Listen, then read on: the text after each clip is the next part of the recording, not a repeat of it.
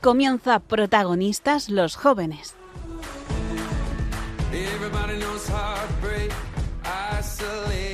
Desde Santiago de Compostela con el padre Javier García Rodríguez.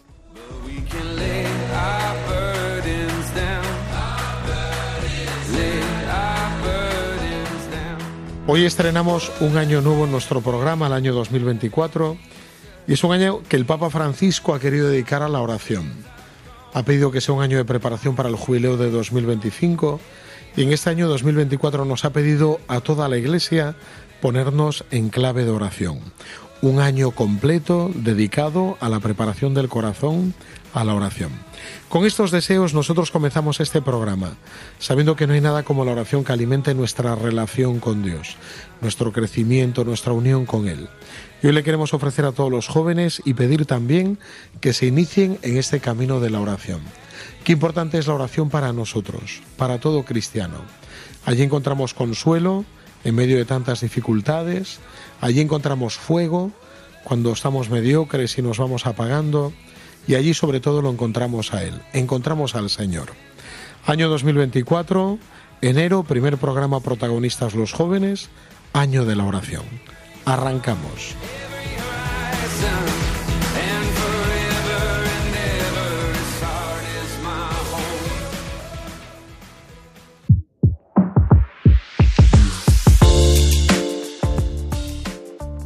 Pues en este 2024 venimos con fuerzas renovadas y arrancamos nuestra primera sección de hoy con el padre Daniel Cuesta. No me líes, que no tengo vocación. Muy buenas, Dani.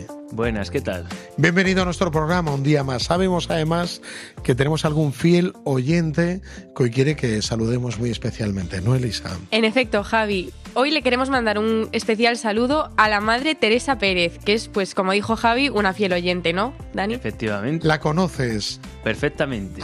Fue mi profesora en el colegio en Segovia y es amiga de nuestra familia. O sea, religiosa. Religiosa, hija de Jesús, Jesucina, y sí, conocida desde que, vamos, era pequeñito. Qué bueno. Pues nada, le mandamos un beso enorme y las gracias a todos los que son fieles oyentes de nuestro programa y especialmente de tu sección. Y Dani, ¿qué tema nos traes hoy? Pues hoy vamos a hablar de las dificultades. Uf. Uf.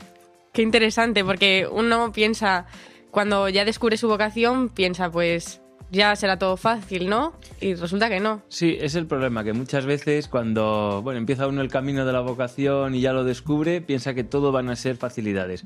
Y más importante todavía, piensa que si vienen dificultades o se presentan otras oportunidades, dices, bueno, a lo mejor es que Dios no quiere que yo tire por este camino de la vocación. Y eso no es verdad.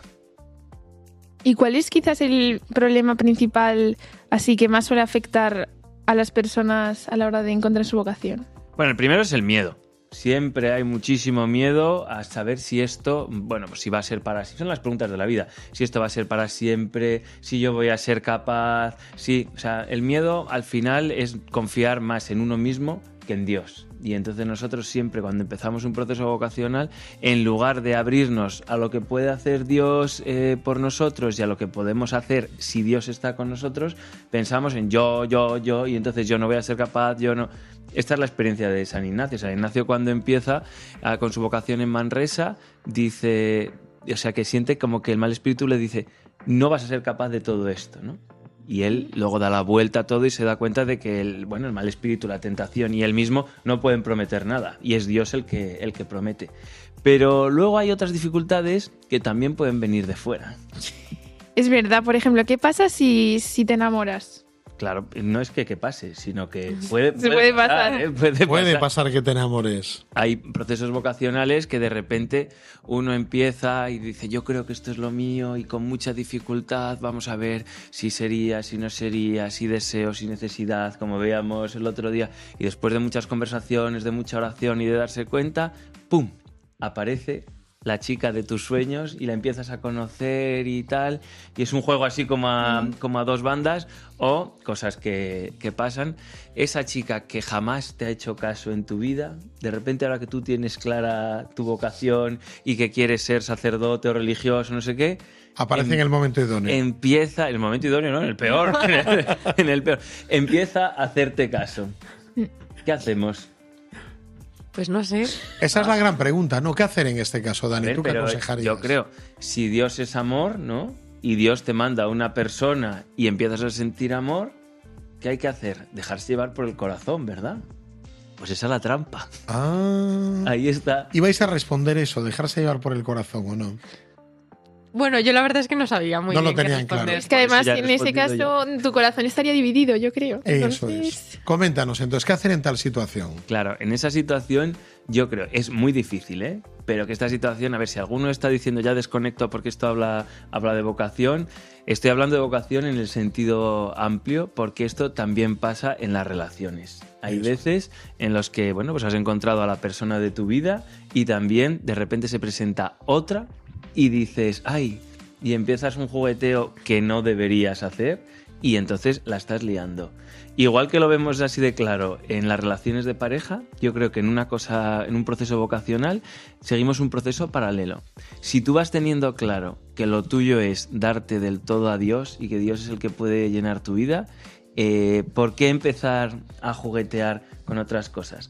Lo que pasa es que a veces ahí yo creo que no nos hacemos bien los unos a los otros porque pensamos, o sea, como que valoramos más el que hayas encontrado una pareja, ¿te parece que es una cosa más, más tangible en todos los sentidos de la palabra? Y dices, bueno, pues Dios no, Dios no quiere que yo sea un infeliz, Dios no me va a pedir nada que sea imposible, Dios me ha puesto a esta persona aquí delante y tal. Bueno, ha sido Dios, ha sido la vida, han sido las circunstancias. Si tú has sentido que esto es eh, un proceso vocacional y que Dios es el que puede llenar tu corazón, yo creo que hay que saber discernir y, bueno, importante, no hacer daño, no hacerte daño a ti ni a tu vocación y más importante, no hacer daño a la otra persona. Porque ahí estás jugando también con la vida de otra persona que te está sirviendo un poco como asidero para decir, bueno, como yo no tengo claro esto de la vocación, es que ven para acá Mm. Entonces, yo creo que hay que ser sincero. Y esto puede pasar, y pasa muchas veces, que uno ya lo tiene claro y de repente se enamora y dices, hay que tener, bueno, ahí es muy importante la dirección espiritual y el acompañamiento y ser sincero. Porque si no empiezas a, bueno, a darle vueltas y a ver, bueno, no pasa nada, no se lo voy a contar porque no me atrevo, no voy a decir, voy a estar jugando y al final eh, lo que no hay es verdad en tu interior. Entonces yo creo que esto puede pasar, que nadie se escandalice y que nadie se sienta que es un bicho raro porque está discerniendo y de repente se enamora o empieza a tener interés por una, por una mujer, pues puede pasar, pero hay que ser sincero y hay que ver hacia dónde va tu corazón. Y me parece un criterio muy bueno ese, al final, el que responde a la verdad de tu vida, no solo a los sentimientos, sino a algo mucho, mucho mayor. Pero vamos, el amor no es la única dificultad, ¿eh? También habría más. ¿Qué os ocurriría a vosotras que puede ser así una dificultad? Pues a mí se me venía a la cabeza, pues imagínate que te proponen lo que tú consideras que es el trabajo de tu vida. Bueno, Claro. temazo. O sea, temazo. De repente estoy en un proceso vocacional o no empiezo un proceso vocacional. ¿Por qué? Porque yo he estudiado esto y entonces tengo que terminar esto otro y luego tengo que hacer un máster y la oposición. Y cuando termine todo esto ya decidiré. Y te aparece el trabajo de tu vida. Estás, en ese caso ya estás ahí, o sea, porque en, en la vocación Jesús dice, deja todo y sígueme. O sea, lo dice en el siglo I, pero lo dice también para nuestra época. Entonces, si Jesús dice, deja todo y sígueme, hay un momento en el que hay que, en el que, hay que cortar, ¿no? Entonces, si es que yo no, ahora la vocación no, porque estoy en el colegio, no, porque estoy en la universidad, no, porque no sé qué, ta, ta, ta, ta, ta. No, en un momento de esos tienes que parar y Jesús te va a pedir que dejes todo. Y todo siempre es todo. Y siempre duele. Pero lo del trabajo es que es también como, bueno, yo diría, como lo de la novia. O sea, aparece ahí en el, en el peor En el o en- momento o en el mejor momento. Resulta que yo estaba, que ya lo tenía todo claro, que había dejado esta beca que me habían dado porque yo ya voy a entrar en el seminario o en el noviciado o no sé qué. Y del cielo me cae la oportunidad laboral de mi vida y no la puedo dejar. ¿Qué hago? Claro. ¿Qué hacemos? Esa es la pregunta. Bueno, pues también ser sincero. O sea, yo creo sí, oportunidades en la vida se me van a plantear muchas. Incluso después, o sea, cuando ya uno es religioso, sacerdote o demás, se te van a plantear muchas oportunidades en la vida. Y en la vida hay que saber renunciar. Y hay que saber decir que no en favor a lo que uno ha elegido. O sea, a mí como sacerdote a veces se me presentan oportunidades que digo, ojo, esto sería buenísimo, esto me gustaría, y yo no puedo casarlas con lo que a mí me han encargado o con lo que es mi misión y mi obligación o porque pierdo la salud si dejo de dormir o dejo de comer porque no tengo tiempo, o porque le quito corazón aquello que estoy, que estoy haciendo, ¿no? Entonces, en la vida se van a plantear muchas posibilidades en los momentos que cada uno piense que son peores o mejores, y hay que también equilibrar y discernir y decir, ¿qué es lo mío y a qué voy? Entonces, si yo estoy con la vocación a ese deja todo y sígueme, y se me presenta ese trabajo impresionante, pues elige. Y si eliges el trabajo, luego no te quejes de decir, jo, es que yo quería haber tenido las vocaciones, porque las dos cosas a la vez no se pueden tener. No hay que jugar. La conclusión yo creo que es que, o sea, que pueden pasar cosas, sí, que por A o por B o por tentación fundamentalmente las mejores oportunidades por decirlo de alguna manera, se te plantean cuando ya tienes decididas cosas que implican renuncias? Sí, pero yo creo que no hay que jugar y hay que, hay que ser claro con uno mismo y con los demás. A mí me gustó mucho varias cosas que planteabas, el tema de la verdad de tu vida, también de ser honesto, de ser sincero y, y de hacer un proceso pues bastante acorde con lo que con lo que Dios te pide, no con lo que se va apareciendo en el camino. Mm. Me parece muy interesante. No sé si queréis alguna pregunta más en este minuto que nos queda ya de, de sección. Más que una pregunta, me gustaría destacar pues lo que dijiste de de que también hay que normalizar que estas cosas sucedan. O sea, es normal que ves que también uno se siente atraído por alguien y que te sucedan estas cosas no significa que realmente no sea tu vocación. Como que pensamos que si tienes tu vocación súper clara, eh, no te van a venir tentaciones ni nada, y eso pues no es verdad, realmente. No es verdad. Lo normal es que aparezcan tentaciones, propuestas. Y ser sincero. O sea, cuanto más eh, sincero es uno, yo creo que es más importante, porque si uno lo guarda en lo secreto, en todos los ámbitos de la vida, lo secreto es lo, peor. O sea, no pensar que nadie me va a comprender, que esto lo controlo yo, que yo puedo con ello, que normalmente es sinónimo de trampa, porque cuando se saca y se, no me digo que lo cuentes a todo el mundo, pero a tu director espiritual, a tu acompañante, a una persona con la que tienes mucha confianza y que compartís la misma fe y demás, eso va a poner luz en la vida. Y Jesús es luz, ¿eh? no es oscuridad. Qué bueno. Pues lo tenemos. El padre Daniel Cuesta, un martes más con nosotros. No me líes, que no, que no, que no tengo vocación. Sí tenemos. No te líes, que sí que la tenemos. Te agradecemos las palabras de hoy y el mes que viene contamos aquí de nuevo contigo en los micrófonos de Radio María. Buenas noches.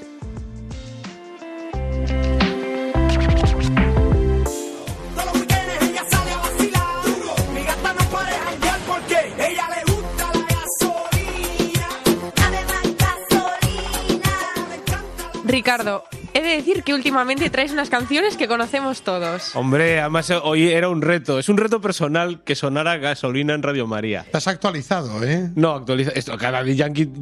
O sea, gasolina debe tener más años que estas niñas. No, yo creo. Mm. Bueno, es un poco antigua, pero. Pero, es reggaetón viejo, como le dicen ahora. ¿Por qué nos traes esta canción? Pues mira, porque poco después de que grabáramos el programa del mes pasado, eh, pues se, se, hizo muy viral el testimonio de conversión de Daddy Yankee.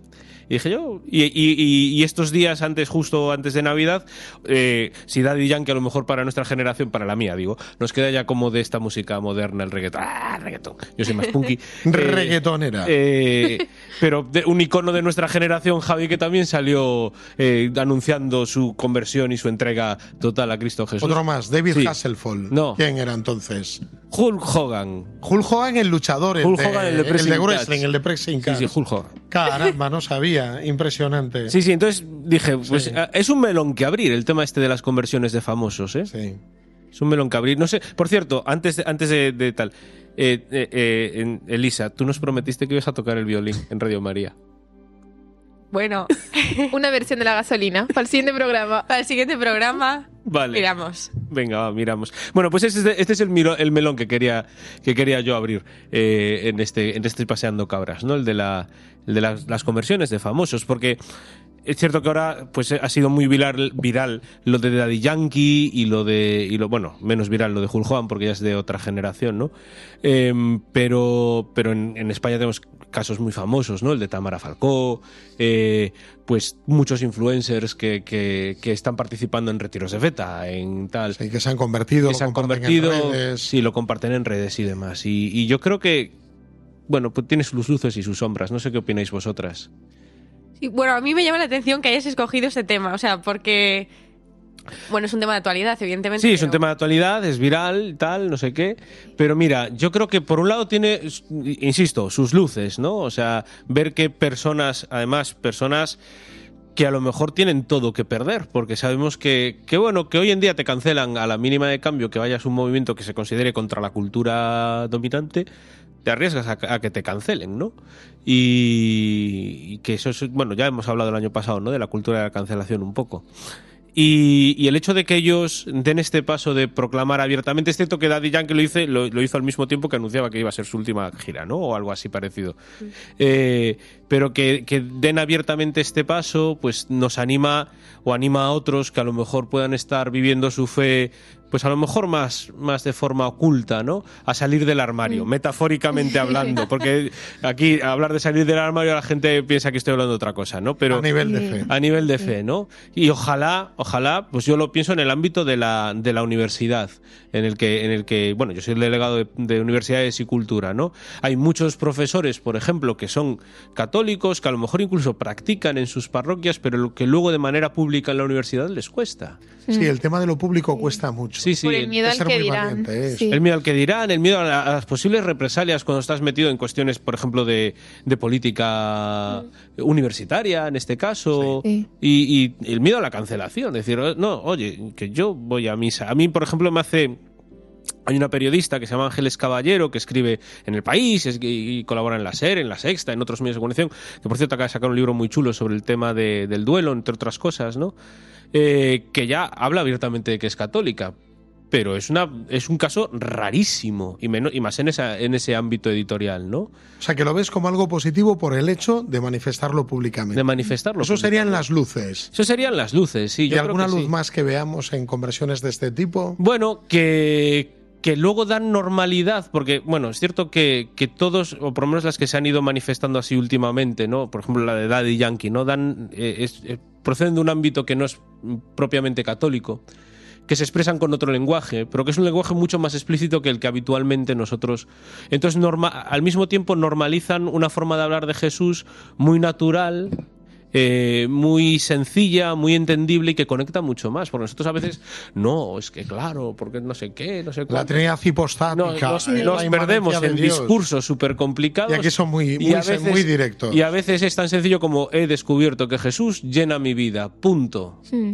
A ver, Además, yo creo que al final esta gente cuenta con muchísima influencia y eso puede servir como un método de evangelización. Sí, incluso decir, ay, ¿y qué es esto de Jesús? Sí, porque hay mucha es gente lo que, que, hacemos tampoco en lo luz conoce. en la noche, en el fondo. sí. Es decir, mira, te voy a presentar a Jesús, que es la razón de mi vida. Punto. Y también yo creo que surge a raíz de que ahora muchos cantantes, por ejemplo, en sus giras utilizan pues mucha simbología también pues diabólica Sí. y muchas letras así un poco poco extrañas, sí. Entonces, claro, ver así Mira este qué puesta está contraste. Si es ¿Quieres que le traes- le quieres traes que te paseo un yo poco la antigua, cabra? Ricardo, Ella está muy... Sí, sí. no, le voy a entregar la sección yo Sí, aquí sí. a Carmen. ¿Quieres hacer las cabras del mes que viene? no, no, pero puede ser eso también, o sea, Sí. un, un poco... sí, y luego que estamos viendo una, una ola de, de mucha renovación y de mucho reavivamiento de determinados eh, estilos, de determinadas eh, formas de vivir la fe que, bueno, que dan sus frutos también, porque al fin y al cabo, pues todo lo que es el movimiento carismático, que está enraizado mucho en el pentecostalismo, eh, aun con sus matices y sus diferencias, pues está dando muchísimos frutos ahora. ¿Cuántos seminarios de vida en el espíritu, por ejemplo, vemos, ¿no? Y, y eso va sembrando poquito a poco, ¿no? El, el tema de, de, de eso, la naturalidad de dar un paso adelante en la fe. Ricardo, ahora estábamos hablando de las luces, pero me imagino que también habrá sus sombras, Mm. Sí. riesgos que pueda haber. Y, y lo enlazo con lo que hablábamos en el mes de noviembre, ¿os acordáis? Que hablábamos del individualismo, del culto a la personalidad. Eh, todas estas personas están entrando en un proceso de fe. Eh, a lo mejor han dado el paso de proclamarlo explícitamente, pero ninguna de estas personas eh, es, mm, yo qué sé, San Luis Gonzaga. ¿No? Es decir, la, la- la iglesia, digo por uno que ya es, fue mm, santo y puro y casto desde, Desde niño. desde niño, ¿no? Desde la cuna. Desde la cuna. Eh, y la iglesia es muy sabia en esto. La iglesia solo canoniza a los santos una vez muertos y después de un proceso de discernimiento normalmente bastante largo, Sí. ¿no? Porque estas personas pueden tener sus, Sus sus, caídas, sus sombras, sus fragilidades, porque todavía es una fe incipiente, muy pro- o sea, en la mayor parte de las veces. Las podemos tener, a lo mejor, personas que ya hemos hecho un recorrido en la fe, como no lo van a tener personas que a lo mejor pues han dado el paso ahora de la, de la conversión, ¿no? Y todos conocemos, seguro que vosotras también, personas neoconversas que luego o se han pasado de frenada o luego se han flaqueado. Se han pegado un trastazo, Sí. un golpe, un... Sí, sí, entonces, ojo también con decir, con convertir ahora a Daddy Yankee en, Tu referente.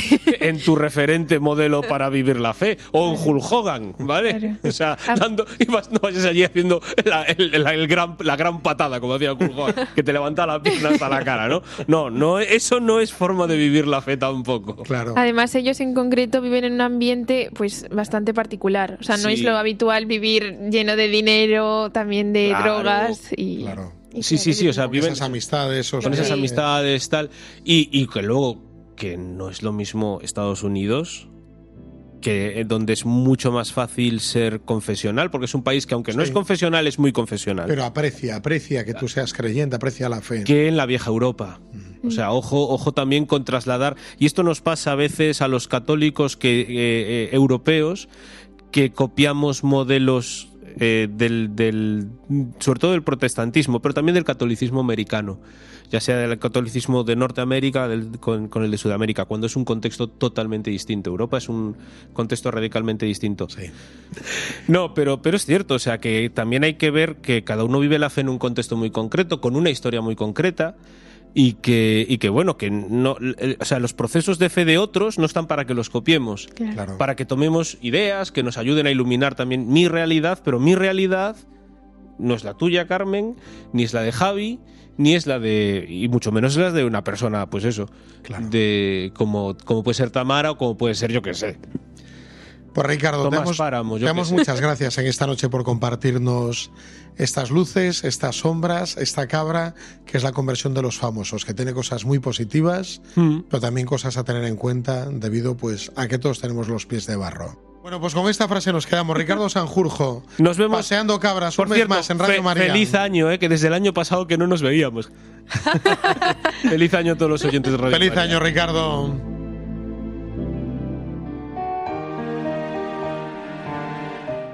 Feliz Año Nuevo es la expresión más repetida estos días. Nosotros también la decimos, pero la acompañamos con la oración, pidiendo al Señor que conceda a todos los hombres sus mejores bendiciones y con el recuerdo de las palabras de Cristo, mayor felicidad hay en dar que en recibir. Por ello, busquemos hacer feliz este año a los que nos rodean y será el mejor modo de ser también nosotros más felices. Un nuevo año además para anunciar a Cristo, Rey eterno, el único que puede darnos la verdadera alegría y paz en este mundo y la vida eterna en el otro. Un anuncio que es la razón de la existencia de Radio María, que este mes de enero celebra las bodas de plata de su presencia en España. Ayúdanos a seguir haciéndolo muchos años más. Puedes informarte de cómo colaborar llamando al 91 822 8010 o entrando en nuestra página web radiomaria.es. Radio María, la radio que cada año cambia vidas y las llena de alegría.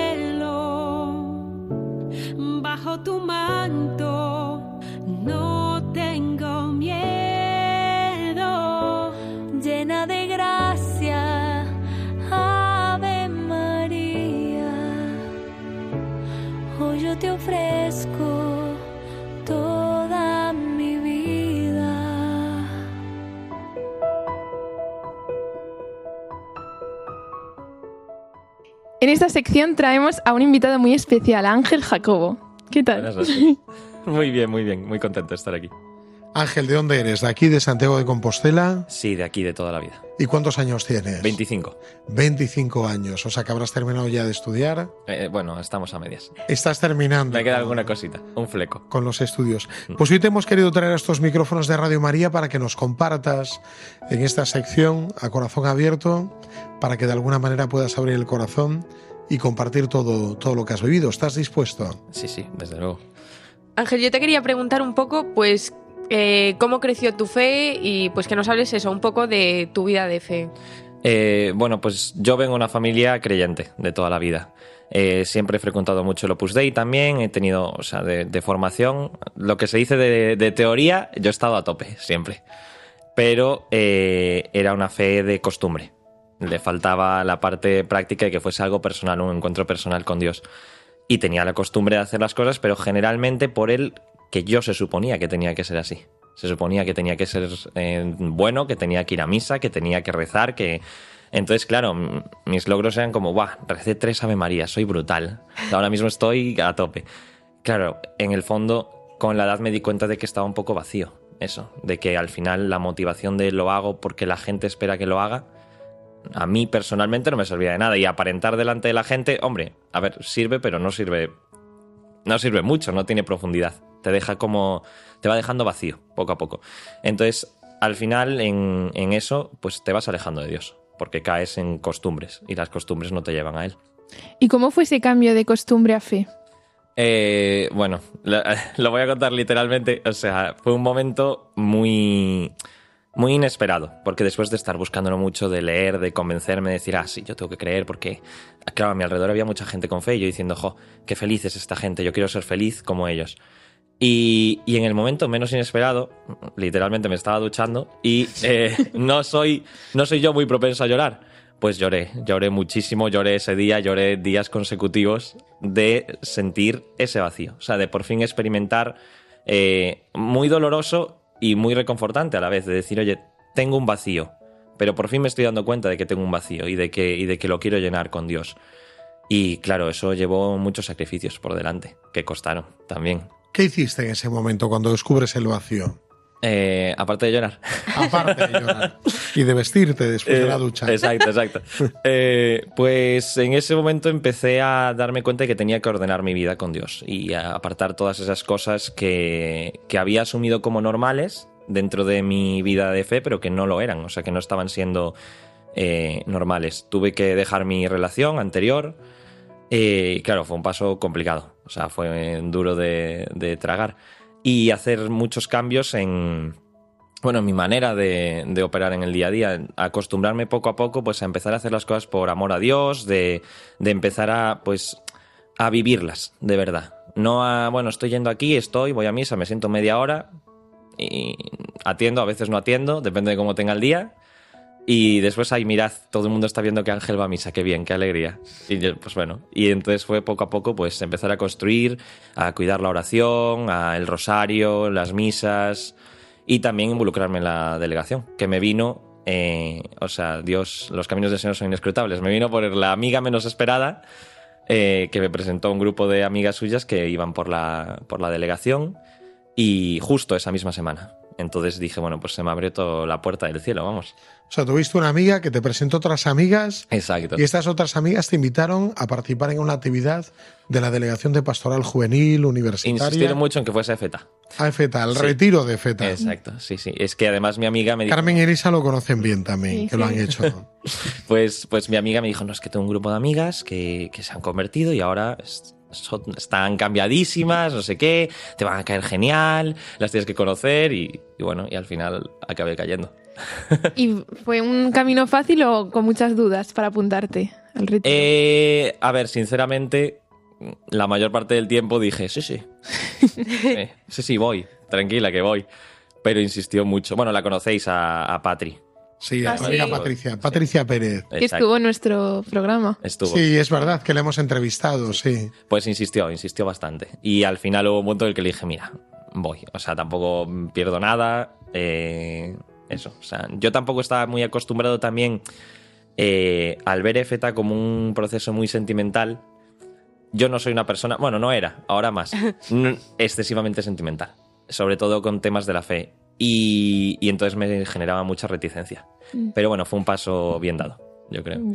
Y entonces en, caminaste en FETA y ¿qué pasó ahí?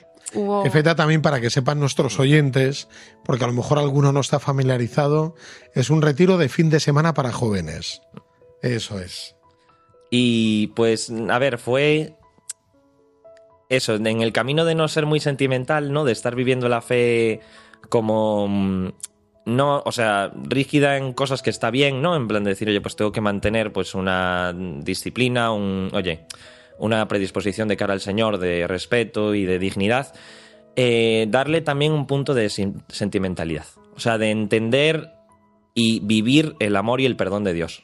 Y ese fue el punto que como que le dio un, un plus, porque, claro, también yo era una persona que de tanto vivir eh, aparentando, claro, llevas una carga encima brutal, porque no puedes aparentar todo el rato, cuando no estás con gente no puedes aparentar, y te sientes mal porque dices, "Jo, estoy aparentando una cosa que no soy, tampoco soy así, no quiero ser así.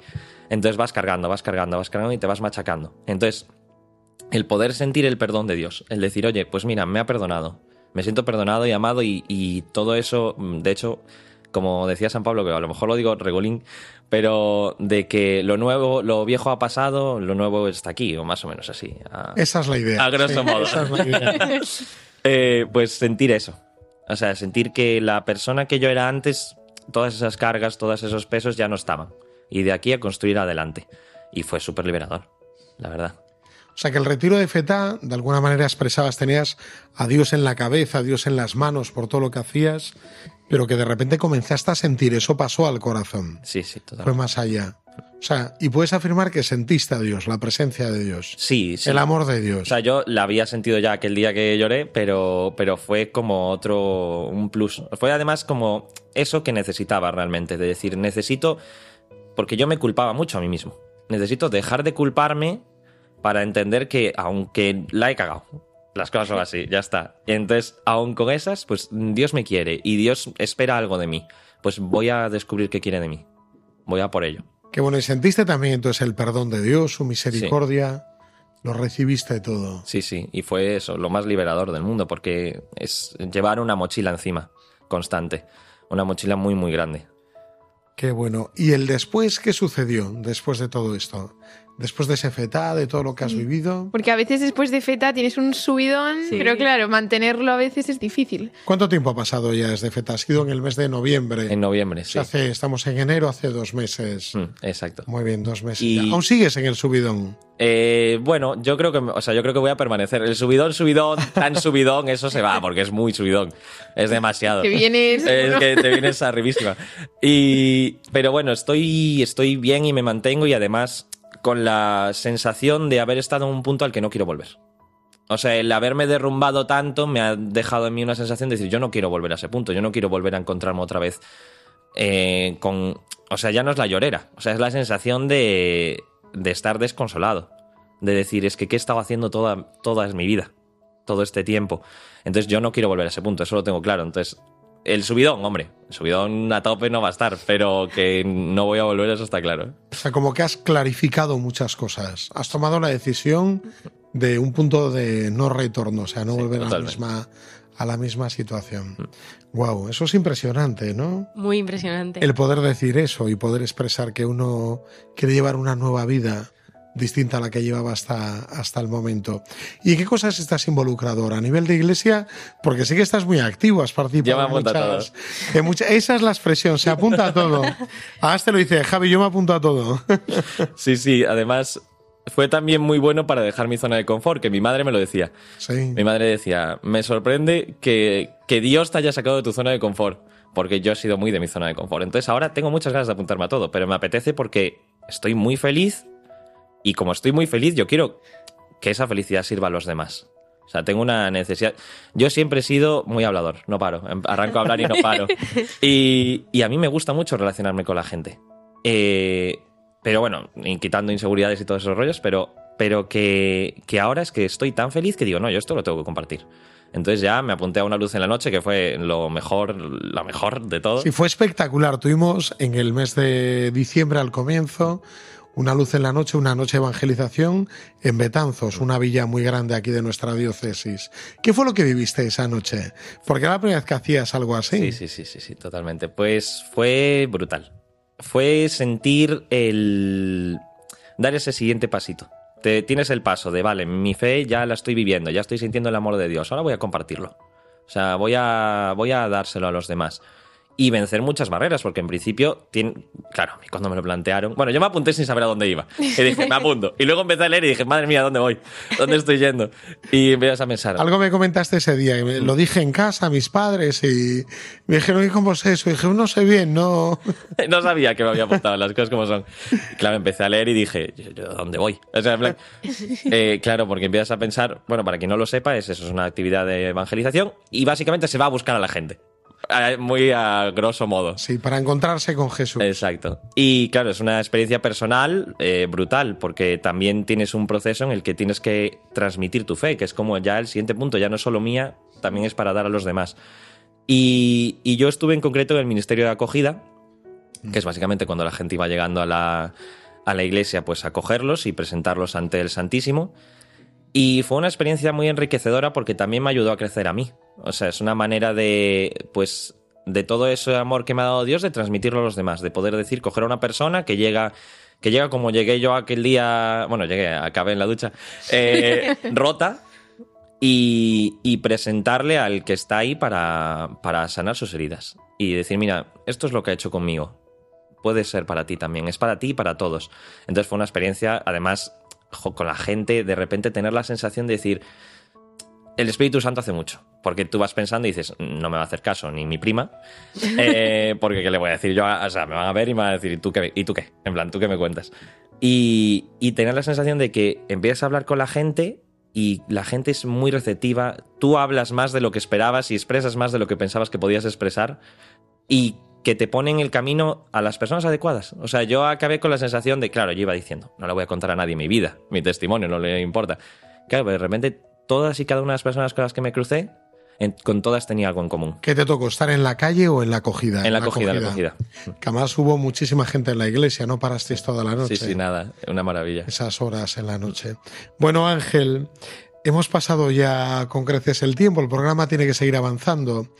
Pero te damos muchas gracias por habernos compartido compartido hoy todo. No, le agradecemos. Sí, muchas gracias. Muchísimas Nada, gracias. gracias que seguro que a alguien le ha servido de algo, ¿eh? Escuchar. Y no solamente le ha servido, sino que el abrir el corazón y Sí. compartir lo que Dios ha hecho en uno es algo muy grande. Muchas gracias. Así que nada, te invitamos próximamente a otro Gracias. día en los micrófonos de Radio María. Yo cuando sea.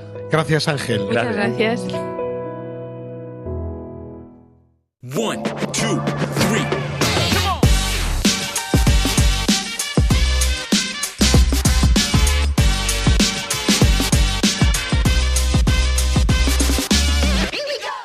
después de este testimonio a corazón abierto con, con Ángel, terminamos ya nuestro programa de hoy. Nos acompaña, como siempre, nuestra consultora de cabecera en El Amor en las Ondas, Cristina Cons. ¿Qué tal? ¿Cómo estáis?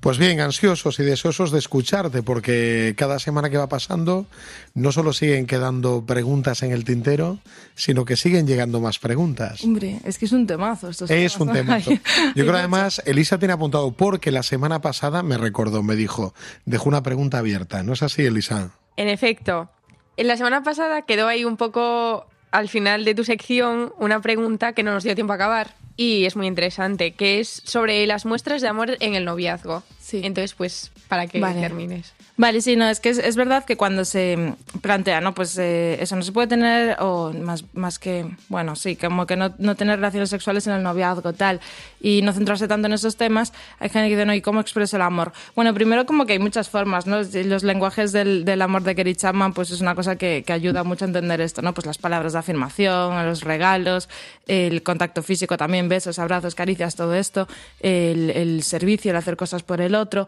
pues el tiempo de calidad, pues estos lenguajes nos ayudan a expresar amor al otro, que esto es muy importante y aparte importante hacerlo como el otro necesita que lo quieran.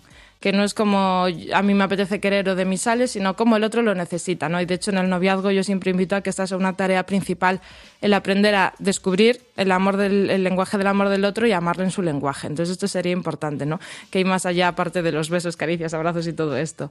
Pero mm, dentro de, esa, de, todo esto, o sea, pues desde luego que es súper bueno expresar amor con, con el contacto físico, porque amamos con el cuerpo. Entonces, ¿yo aquí qué recomiendo? Bueno, pues estas expresiones de amor que sean esto y no sean buscando ni que, que la intencionalidad no sea eh, buscar la excitación sexual del otro. No, esto sí que sería un límite. Porque, por, por, por lógica, ¿no? Pues si no quiero tener sexo con el otro, no voy a estar excitándole porque no ayuda. Em, y además, yo creo que si somos sinceros con nosotros mismos, es bastante claro y bastante, o sea, se ve perfectamente cuando un beso busca expresar amor y cuando un beso busca eh, expresar otra cosa, provocar otra cosa. O sea, yo creo que eso lo sabemos todos perfectamente, ¿no? Después, con besos, caricias tan normales, a lo mejor siento excitación sexual, esto puede ser, pues Santa Paz, eso está, está muy bien, el deseo sexual está muy bien, estamos muy bien hechos, por eso está ahí pero eh, no buscarlo intencionalmente, ¿no? Porque pues no ayuda tanto al tema de la castidad como el tema de "Uf, después es un rollo porque empiezas como a negarte a ti mismo, los besos, tal, no sé qué, y, y pensar que es algo malo y lo relacionas y esto es un, es un desastre después. Entonces, eh, por todo esto, bueno, y aparte es que tampoco ayuda, ¿no? Por el tema de pelear, pues yo qué sé, si está uno peleando con la masturbación, con el tal, pues estar excitándose sexualmente tampoco ayuda. Entonces, por todas estas razones, besos, abrazos, caricias y tal, sí, los que queráis, eh, pero, pero, pero esto, que, que sean buscando expresar amor, no excitación. Y, y ya está. Y luego, no sé si, si, si tenéis más con, con este tema.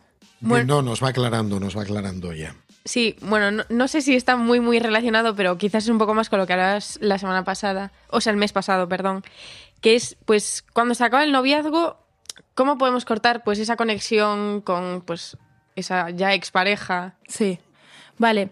Eh, pues mira, depende un poco si ha habido sexo o no ha habido sexo. Eso cambia mucho las cosas. Entonces, eh, en, en ambos hay que poner distancia, tener muy claro para qué nos dejamos, o sea, pues porque esa relación no funciona o no funcionaba, por lo que sea, ¿no? Pues esto sí que tenerlo muy claro, porque cuando nos dejamos va a llegar un momento en el que echamos de menos al otro.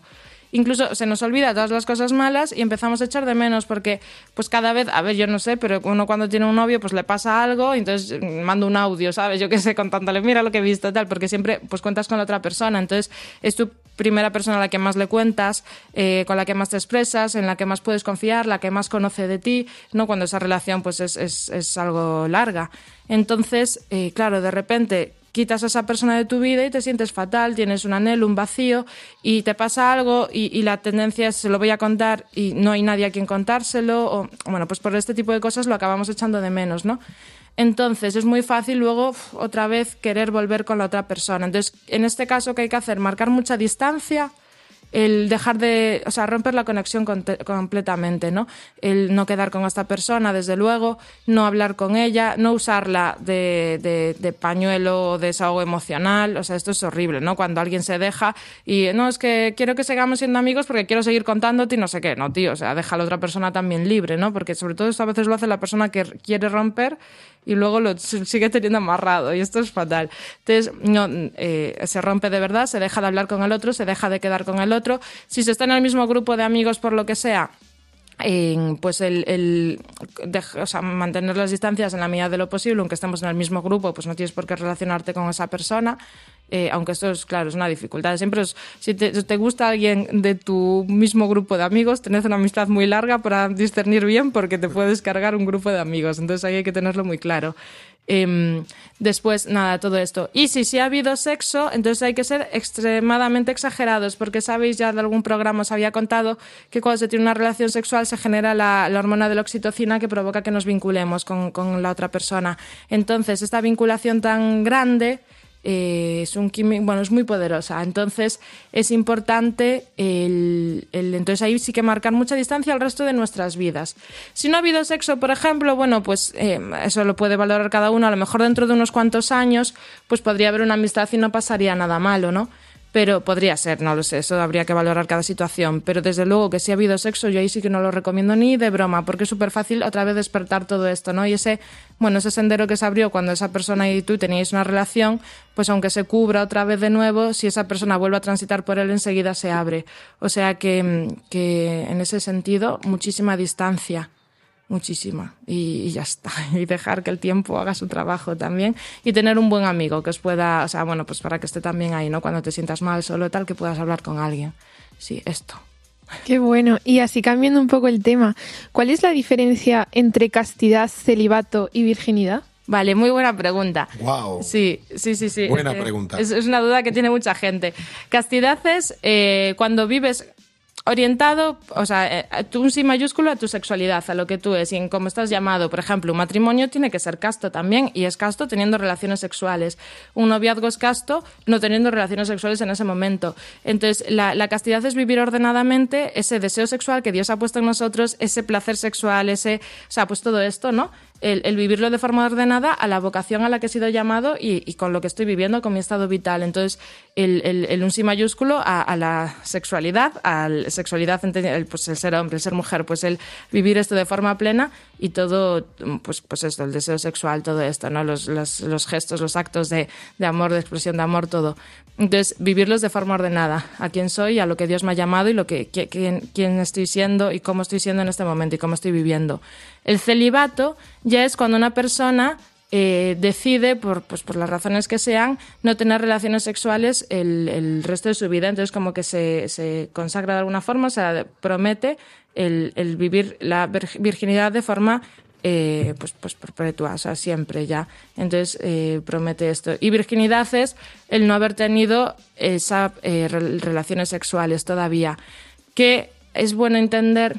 La virginidad a mí me gusta como dejar muy claro que es un tema del, del corazón eh, más que del cuerpo. En el sentido, bueno, el cuerpo que es la visibilidad de la persona, o sea que son una misma cosa, ¿no? Pero em, es cierto que hay veces que por lo que sea en nuestra vida podemos tener, bueno, eh, tener relaciones sexuales. Pero una vez en un curso que había ido dijeron una frase que me gustó mucho, que era que tú no puedes perder algo que ni siquiera sabías que tenías. Entonces, si tú no entiendes el valor que tiene el sexo, ni el valor que tenía la virginidad y has tenido relaciones sexuales, se puede hacer este proceso de recuperación de la virginidad, ¿no? Que esto es muy, muy bonito.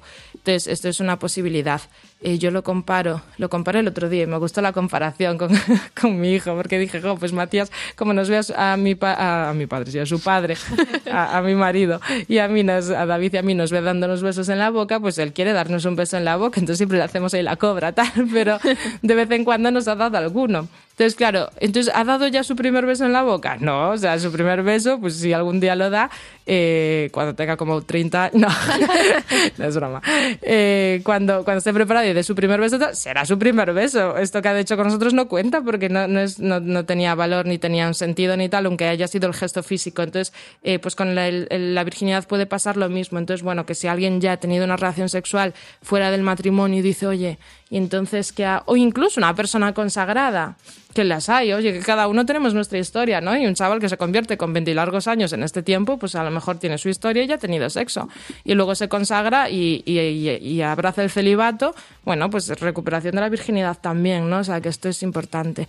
Bueno, ya, Javi, no sé si quieres dar una pauta, que tú eres No, no, me parece perfecto, me parece perfecto, además bien explicado. Vale. Simplemente añadir el tema del celibato, que célibe significa libre, libre de esas ataduras. Sí, por eso es más fácil de identificar con, con un sacerdote, una religiosa, un consagrado, ese celibato y la castidad estamos llamados a vivirla todos, sí. en nuestra medida.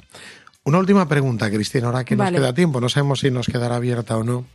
Nos preguntan cómo ayudar a una persona que ha perdido la autoestima o que está, qué pasos dar con ella para acompañarla a recuperar la autoestima perdida. Em, yo le invitaría sobre todo a que se diga cosas buenas a sí misma y que duerma ocho horas. Dormir es importante para quererse, pero que, que se diga, o sea, que lo haga de forma intencional el decirse cosas buenas a sí misma, eh, porque esto suele ser lo que más nos rompemos la cabeza, nos criticamos mucho, nos comparamos con los demás, pues son, son cosas que nos enseñan desde pequeños a hacer, ¿eh? porque se ve. Entonces, el, el- el decirte a ti cosas buenas, escribe eh, lo que más, más te gusta de ti, pregúntaselo a los demás, incluso si quieres. El, bueno, sí, no sé, el expresarte, el, ponerlas por escrito ayuda. Y luego cuidarte a ti mismo. Em, dice. ¿Quién era? Jordan Peterson, no me acuerdo. Sí, creo que sí. Eh, que era como. A veces nos, preocupamos más por cuidar a los demás que por cuidarnos a nosotros. Entonces, si le tienes que dar la medicación a una persona que quieres, pues te preocupas un montón. Te la tienes que dar a ti mismo, entonces ya no te la das, ¿no? Cuando estás enfermo. Entonces, eh, pues cuídate a ti, pues eso, haz deporte, come sano, duerme ocho horas, dedícate tiempos, ponte límites, di que no. O sea, eh, no. Eso, pues todo esto en tus momentos de descanso, de trabajo, aprende cosas nuevas, pues haz cosas que te gusten, se, ten una vida de la que te puedas sentir orgulloso y hablar con orgullo y- y sobre todo mm, dite cosas buenas. Entonces yo siempre os invito a escribirlas y empieza por ahí. Luego ya otro día me preguntas y os, os voy dando ahora qué hago. Vale, pues primer paso, le daremos este consejo Sí, tenéis un mes para hacer esto. para nuestros oyentes. Pues Cristina Gons, muchísimas gracias. Nada. Una noche más por estar en los micrófonos de Radio María, acompañándonos, orientándonos, iluminando todas estas situaciones. Muchas gracias.